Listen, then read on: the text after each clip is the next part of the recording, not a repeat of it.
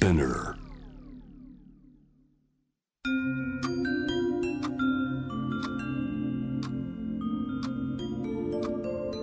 こんなこときっと取るに足らないからと性にまつわることを一人で悩み考えたことのある人たちへ。ここは気負わずに話せるお泊まり会。いつまでも終わらない会話の時間がその後の日々を支えるように個人的な思いの交換が私たちを救うのだ。私とあなたでおしゃべりを。私たちのスリープオーバー。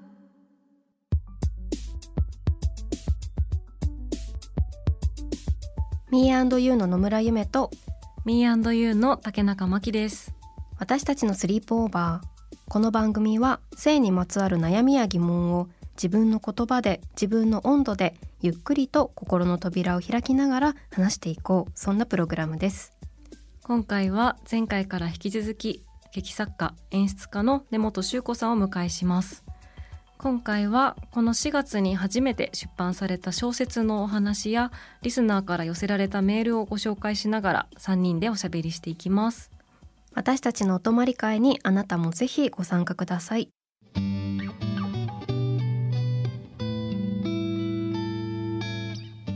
私たちのスリープオーバースタジオには劇作家演出家の根本修子さんをお迎えしています。よろしくお願いします。お願いします。お願いします。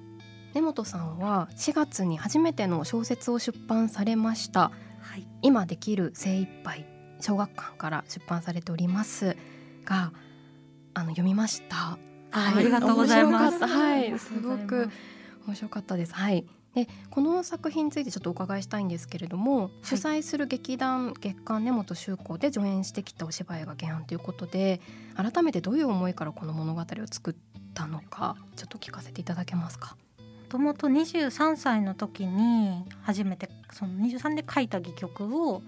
今回元にして小説版にしてるんですけどお芝居自体今まで23の時と25ぐらいの時とあと29の時の3回上演していて、あんまり私自分の作品を再演する率が高い作家じゃないんですけど、うん。この作品だけはちょっと特別で節目節目でこう上演してきて最新版は清志隆人さんを主演に迎えて音楽劇として上演したりもしたんで演出はこう様々変わってきたんですけど物語自体とか戯曲自体は何度上演してもほぼいじってこなかったんですよ。うん。でこう12人登場人物が出てくるんですけど、はい。当時自分が書いたものの中で一番最多人数えー。23までに書いたものの中だと12人書いたのは初めてでうん。あんまり自分の作品読み返してうまく書けてるなとかこうあんま思わないというか、うん。これもうちょっとこうすればよかったなとか、昔のすごい若いなって思ったりとかするんですけどちょっとこれだけはなんだうまく書けてるなじゃないけどこう20代の時にこれが一つまあ代表作としてうん。書いて残せててよかったなって思えてたお芝居で。うん。でそれを小説にしてみませんかっていうのを小学館の方から言っていただいてお芝居を小説にしませんかっていう依頼は初めてもらったんですよ。はいであそういうことあんま考えたことなかったなと思ったんですけど自分で作ってる作品って他のアーティストの方はどうかわかんないんですけど一回作ってこう世に出てリアクションもらうとこうある程度満足っていうのとまた違うけど次の新しいものを作りたい欲の方が出てきてその作品をずっと思ってるっていうことそんなにないと思うんですけど。なのであんまりこの1回舞台でやったものを別の展開しようって自分の頭の中では生まれなかったんですよそういう発想が。もう舞台作品って思ってたんで。を小説にって言われて別の人の頭でそれを考えたものをもらってああそういう展開の仕方もありなのかなって思ってこう小説は書いたことが長編はなかったのでちょっとチャレンジこの作品ならやってみたいなと思って今回書いてみたっていう感じです。で小説という形で改めて出版されてみてあの書いてみていかがでしたか、こう何度何度というかどれだけ書いてもセリフ喋ってくれる俳優がいないのが最初は寂しかったんですよ。普段当て書きでその人が喋ってるのを思って書くのが楽しいのでいくら書いても誰の声でも聞けないっていうのが なんか初めての体験すぎて、うん、なんで普段台本書くよりよっぽど時間がかかったんですよ。楽しめるまで時間がかかって、でも物語自体は元のベースとなった舞台と全く同じで、うん、もちろん描き方とかセリフじゃなく字の文になってるので変わってはいるんですけどお話はもう決まったものを書き起こしたというか、うん、いう感じだったのでんなんかこれが本になって舞台を見てない方々にどう届くのかなっていうのが自分でもリアクションが来るまで分からなかったので、うん、プルーフ版先に書店員さんとかに読んでいただくものが出来上がって全国の書店員さんにこう送ってリアクションを先にいただいたんですけどそこでようやくあこういう風に伝わるんだとか、意外とやっぱりこう舞台を演出してきたので今まで。こう舞台が見たくなったとか、舞台の熱量のようなものが伝わったっていう感想が多くて、劇作家として小説を書くチャレンジはそういう意味でうまくいったのかなっていうのがリアクションいただけてようやく実感できたっていう感じです。でもなんか読みながらすごいこう一人一人のがそのまま動き出しなんかこう文字の上で動き出してるような本当ですか？なんかそういう躍動感みたいなのを感じてそれってやっぱすごく劇とつながってる部分なんだろうなって思いながら。ね、読んでましたなんか細かい描写とかは役者がやってくれたことを書いてるところもあるので一、人で書いてるわけじゃないというか、今まで3回分、まあ、その一つの役を3人がやってる役とかもあるので、はい、やっぱやる人によって読み方も違うし自分も年齢を重ねて若い時に書いた二十歳20歳の役とかを今読み返すと、まあ、だいぶこう荒削りだなと思うところもあるんですけどそういう役を今の20代の俳優と改めてやる時とかにその子が思ってることとかその子がどう感じたかっていうことを割と大切に演出してきたのでその時の感覚とかは本当俳優からもらった部分も大きいですね。それすごい面白いですね。うん、じゃ本当20代前半のというか、はい、根本さんとその今20代の役者さんがこう一緒になってこう作ったじゃないですけど、はい、そういうものがあるっていうのはすごく面白いなと思いましたしでも本当12人が変わる変わるね出てくるような構成になっているんですけどこでも確かにさっきまきちゃんが言ってたみたいにこう動いてる感じがするから今この人はどうしてるんだろうってことがすごい思い浮かぶというか。ので全部ちゃんと本当つながってるっていう感じがして本当に面白かったのですがこうこの12人っていう人たちっていう人をどういうふうに考えていったのかなっていうふうに思って、はい、まあ、最初に出てくる長谷川美久が車椅子を使っている女性ということですが、はい、改めてこう彼女を最初に登場させつつあの12人っていうのをどういうふうに考えていきましたか？長谷川美久っていう役は自分が車椅子だった時のことというか実体験を全部が全部じゃないんですけど、はい、もちろん、をベースに作った役なのでちょっとこう私小説じゃないですけど自分の話っていうのが他の作品よりは強い役で、他の11人に関してはあのさっきも言ってたみたいに本当にいつも当て書きというかその人に言ってほしいこととかこの俳優にこういう役をやってほしいとかで物語を考えてるので、その当て書きしたい11人に書いたらああなっただけで、あんまりあの話を狙って書いたわけでは正直なくて。そうなんですよね。で自分に当て書きすると思って実体験を自分に書いたので本当12人に客観的に当て書きしていって物語を作っていったので当時これが何度も上演されたり10年の時を経て小説になるとは23の私も思ってなかったんで、うん、どんな気持ちで書いたんですかってすごくたくさん今回聞いていただけるんですけど、あんま覚えてないっていうのが正直な ところではあってでも本当にこう役者へのラブレターじゃないですけど、こういう役をやってみてほしいなっていう気持ちが一番上だったかもしれないですね。なんかすごいこう長いこうなんだろう根本さんの歴史の中のいろんな感情がこう凝縮されてる感じなんだなって今伺いながら。確かにそうかもしれないですね。こう性の話というか私たちのスリープオーバー的にこう話と、こう登場人物いろいろ出てくる中で、はい。あのでも本当当たり前にというかセックスの話だったりとか、まあ、性との向き合い方みたいな話も出てきますよね。なんかそうそのそのあたりいかがですかっていうのもあれですけど。なんかそこの描写を例えば今また見てみて何か感じるところってあったりしましたか、書き方はい。とかそういう性の描写の時とかに演劇だと、うん。なんだろうこう役者のチャーミングさだったり、はい。役者のパーソナリティがそういうちょっといわゆる際どい役でもうん。助けてくれるというか、あー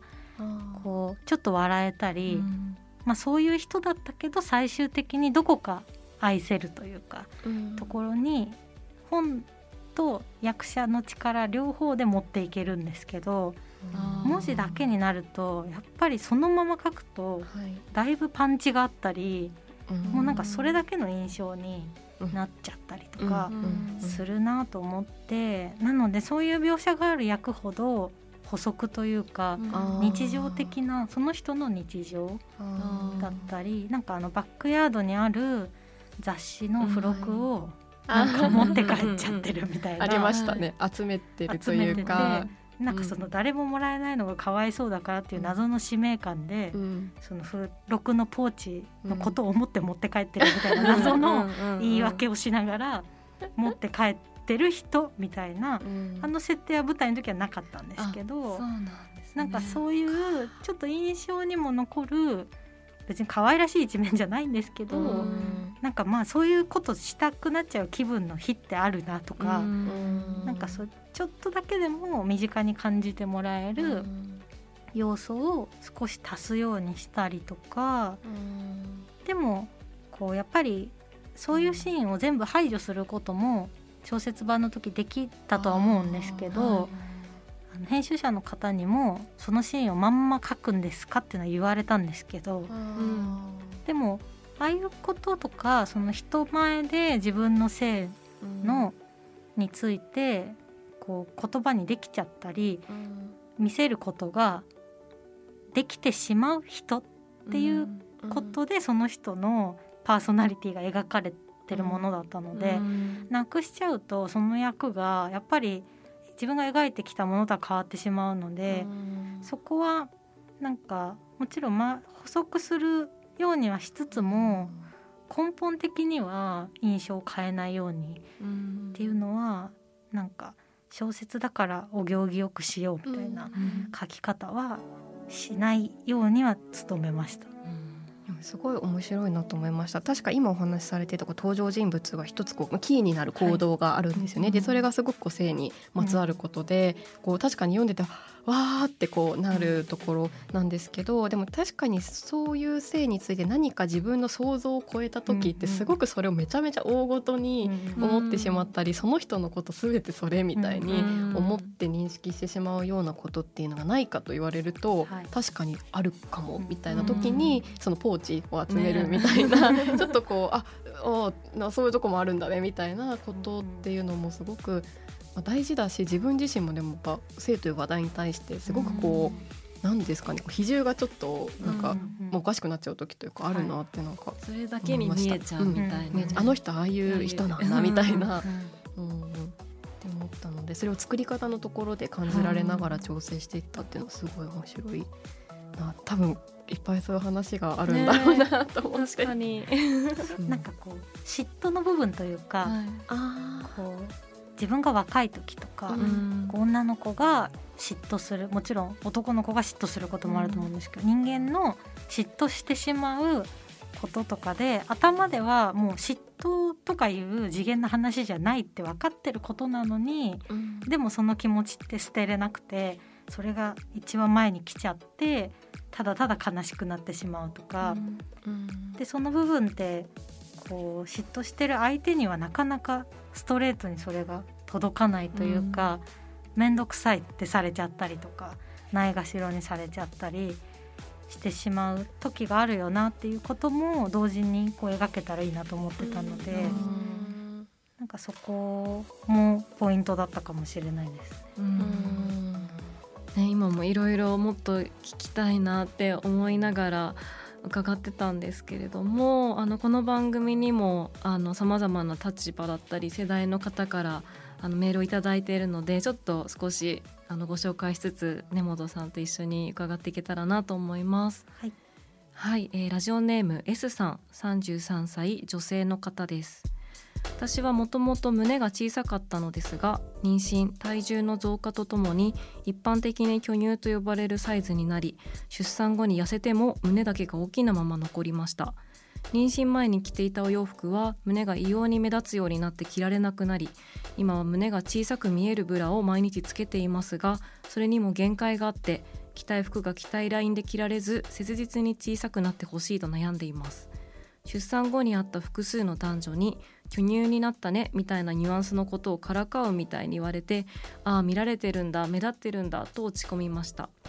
以前とても悩んで誰にも言えなかったので SNS に少しつぶやいてみたら昔からの友人に貧乳への嫌味かかっこ笑いと言われてしまいこれは人に言っていい悩みじゃないんだ見て不快な人もいるのだと思いつぶやきは消し誰にも話せないようになってしまいました。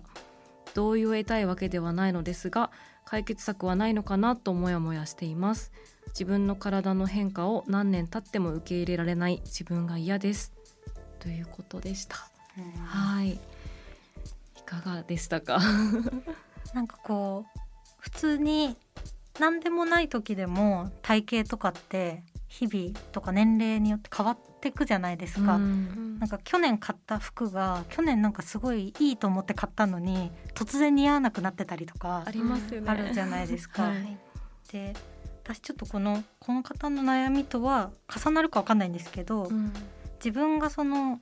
若い時に車椅子になったり杖で生活するってなった時に、うん、自分のファッションの中に杖が入ってくると思ってなかったんでなんか割とこうジーパンにキャップみたいなスポーティーな格好する女の子だったんですけど、うん、やっぱそれに杖ってなんかビジュアル的に自分の中でなんか足が悪いってことが強調されてる気がして、うん、すごいそれが特に誰かに言う悩みでもなかったんですけど、うん、気になってて一回ロリータになったんですね。なんか杖が成立する服っていうのを考えた時にすごい振れ幅が、もうそれ込みで楽しむっていう方向に持ってかないとちょっとやってらんなかったというか、自分の中で。でなんかそうなるとやっぱなんかフリフリ着てるとかでいじられたりするんですけど、でも一番それが成立してるし、まあ、そういう話を分かってくれる友人とかも増えて、ちょっと生きやすくなったというか、今まで着なかったものを逆にまあ楽しみで着ていこうっていう風な、なんか思考に変えられて助かった部分もあったんで、ん、なんか逆にいろんなこう服を楽しんでみたり、うん、なんかなかなかね体型ってすぐ戻せたり変わったりっていうのが難しいじゃないですか。うん、かなんかこの今の体型だからこう可愛らしく見えるものっていうのも絶対にこう存在してると思うので、でもこのねやっぱなんかデリカシーなくいじられるの嫌ですよね。嫌ですよね。一番嫌ですよね。なんか性的な目で見られたりとかね。うん、しかもなんか言っていいみたいな雰囲気ちょっとあるじゃないですか。うん、なんかちょっとあの私はその出産の経験がないんですけど、でもなんかこう出産を経て例えばこう胸が大きくなったりしてなんか大きくなったねみたいなことをなんか言っていい雰囲気みたいななんかありますよね。でなんか。うん、あるし私はこうこれ最近まきちゃんにも話して言ったんですけど なんかこう体その人の体とか、はい、まあ、特に胸のことって本当にその人個人の体のことなのに、うん。うん、本当に周りの人がめっちゃ言うなみたいな、思ってなんかちょっとふと冷静に考えると結構なんかちょっと下せないことというか、うん、ななぜそんなに言ってもよ良いことでいうふうになんかなるのかなみたいに思ったりすることがあって。その人の悩みはその人のもので誰かを貶めるために、うん、あの私となんかね今大きくなって悩んでるっていうのは胸の小さい人のことを貶めるために言ってない、その人の自分の体の悩みなんだけど、うん、なぜかこうあのそういうふうに思ってしまったりとか、うん、でもそれをこう責められてるって思う人が悪いのかというと多分それも本当はそうではなく、こう胸のことをなんていうかこう言っても良いとかなんか大きい方がいいとか、まあ、あるいはなんか、なんかスレンダーの方がいいとかみたいになってるこの社会みたいなまた話がすごいなんかでかく話がでかくなってしまったけど、うん、いや、うん、でもねそんな本当にね、うん、気軽に言っていいことじゃないっていうか、うん、その逆に自分の中にはそれを、そういうことを言って人をいじるみたいな発想はないじゃないですか。がそれがでも普通である人からしたら嫌味で言ってるわけじゃなかったりするところだから余計言いづらいですよね。その悪意じゃないなんなら褒めてるみたいな可能性さえも。あるね。でも普通にこう SNS とか見てて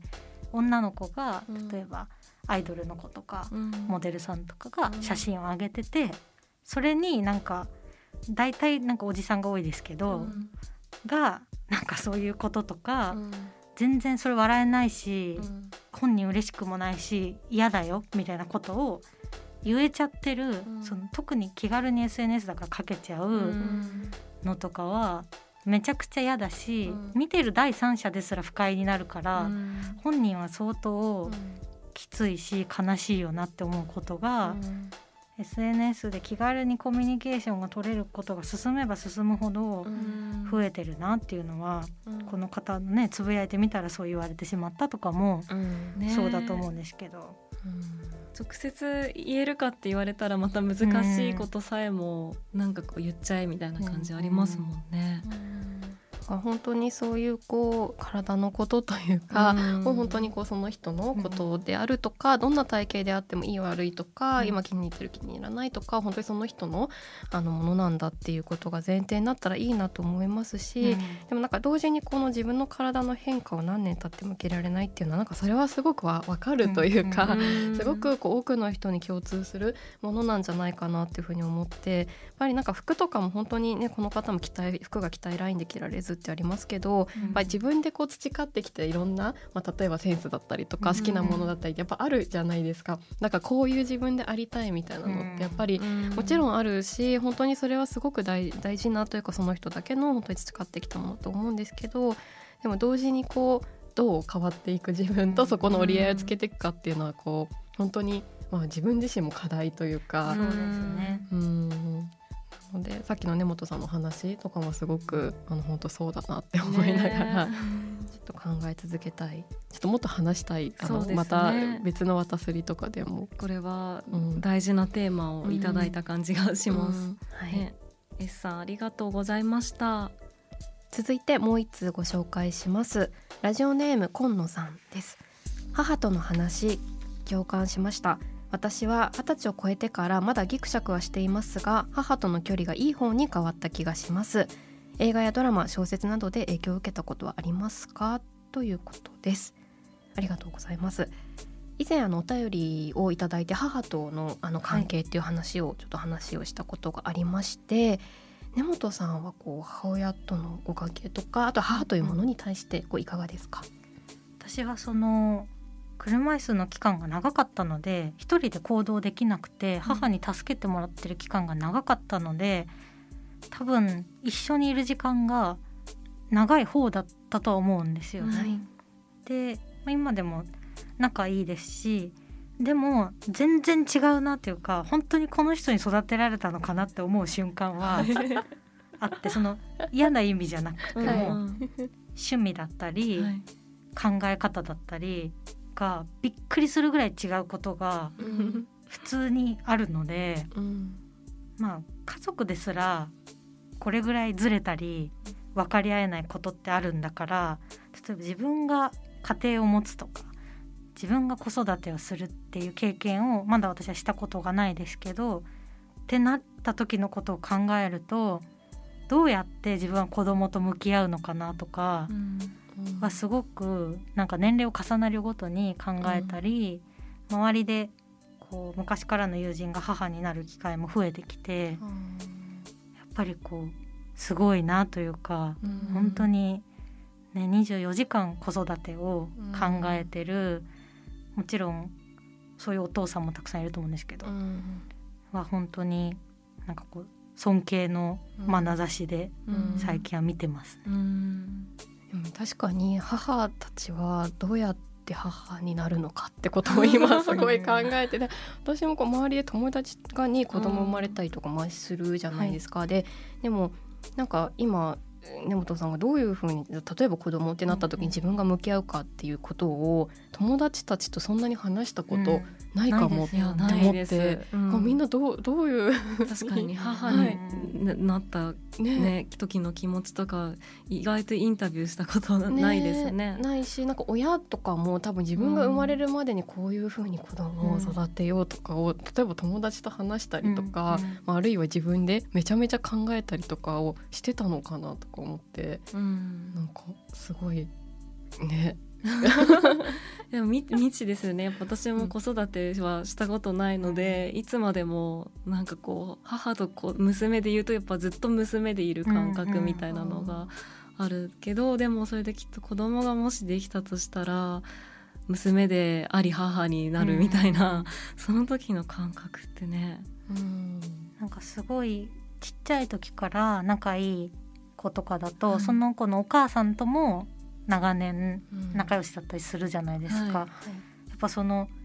3世代一緒にいるのとか見るのすごい面白くてその私の友人の子供とその友人の母とのなんかスリーショットを目撃する機会が増えてやっぱりそのおばあちゃんすごいなというかなんかやっぱ初めての子供だと友人はあどうしようってこうこういう時どうしたらいいんだろうみたいになってるのを何も焦らず解決していく友人の母みたいな姿を見るとやっぱりこう受け継がれてるじゃないですけどこう徐々にみんな強くなって子育てを覚えていくものなのかなっていうのは感じてるんですけどやっぱりすごいことですよね。人一人育てることって。となんか自分の子供ではないじゃないですか。おばあちゃんからしたら、ね。うん、だから可愛がるだけ可愛がられてすごいいいって。なんかその自分の お母さんは自分の娘だから、はい、いいとこだけ楽しめるのがすごい楽しいって友人の母が言ってて。でもそれはやっぱ一回子育てしてるから言えることだなと思って、うん。うん、ですね。もうおもちゃ買ったりとかね。もうね来るたびになんかお小遣いあげたりとかみたいなこともねね、できますちゃうっていう、ね、それで喧嘩になったりしますもんね。娘と。そうやってお母さんいつもみたいな。孫には甘いみたいな。ね。いやいや。そのリスナーからのメッセージをここまでご紹介してきましたが根本さんはさまざまな人の話を聞くっていうことは改めてこう曲を書く時のキャラクター作りの参考になりますか？すごいなりますね、はい、やっぱりこう友人と喋ってる中で思いつくこともありますし自分が自分の仕事が劇作家ってとか演出家って少し特殊って言ったらその仕事で分けるのもよくないですけど、うん、こうなんか大学生活とかを普通には送ってこなかったので私が、うん、なんかこう演劇にのめり込んで、うん、ちょっとこうニッチな道に進んでしまったので、うん、で私ずっと小学校から仲いい女の子同級生が一人いるんですけどはこうなんだろう。本当にこういろんな働いた時の悩みだったり、うん、子育ての悩みだったりっていうのを女性としてしっかり持って生きてきてる人なので、うん、なんかその子と定期的に話すのとかすごい大事にしてて、うん、やっぱこう自分がちょっとこうなんだろう気を張りすぎて、うん、もう気づかないようにしてることとかを、普通にこう気づいていいんだよなというか、そういうことにこう直面することが生きててある人たちにものをこう作品を出してるんだなっていうのを忘れないようにいろんな人と喋るのはやっぱ好きですね。うん。うん。うん。でも本当にそうですよね。いろんな生活があって私たちもその去年独立をして、はい、でこういう仕事してますけど本当に友達とかは仕事を辞めて双子を育ててたりとか、うん、本当いろんな友達がいてでもなかなかこう話さないで仕事を自分の仕事やってるともうねそこのそ、ね,、こがデフォルトみたいに見えるので。うん本当そうですね。社会は本当にそこだけではないっていうことに確かにこう知るというか触れるっていう時にこの人いろんな人と話をしたりっていうのはすごくありますよね。はい、この先こうお芝居のテーマにしてみたいことってありますか？こう可能な範囲で。近年は、はい、あの音楽のアーティストの方と組んで作品を作ることも増えていて日本ってこうちょっとミュージカルに対して急に歌ったり踊ったりするのが恥ずかしいとか、うん、なんかちょっとなんか言い方ですけどちょっと寒いみたいな印象を持たれてる方も少なくはないのでその辺がやっぱ自分はミュージカルとか音楽があるお芝居もとても好きなので、うん、こう日本人にもっとスッと馴染むような音楽劇とか日本オリジナルのミュージカルがもっと増えたらいいなっていうのは、うん、すごい自分もだし周りに対しても思ってることですね。うん、なんか海外ってアーティスト人気のアーティストの方が一緒にその演出家劇作家と組んでミュージカルを作ってそのアーティストの代表ミュージカルみたいのがあったりするんですよね。なんか、それこそシンディ・ローパーとかもやってるし、そういう方があんまり日本って、そういうの聞かないじゃないですか。聞かないかも、なんかそういう文化が広がっていったらいいなっていうのは勝手に思ってますね。うん、すごくいいですね。作品の体験としても本当にぜひ見てみたいですし、なんかいろんな間口もね広がりそうというか、こうね、音楽だったり芝居というかあの楽しみにしております、ありがとうございます。はい。ね本当これからも本当もう楽しみにしたいという気持ちばかりが増す、はい、根本さんとの話でした。はい、私たちのスリープオーバー2回にわたって根本修子さんをお迎えしました。ありがとうございました。ありがとうございました。ありがとうございました。私たちのスリープオーバー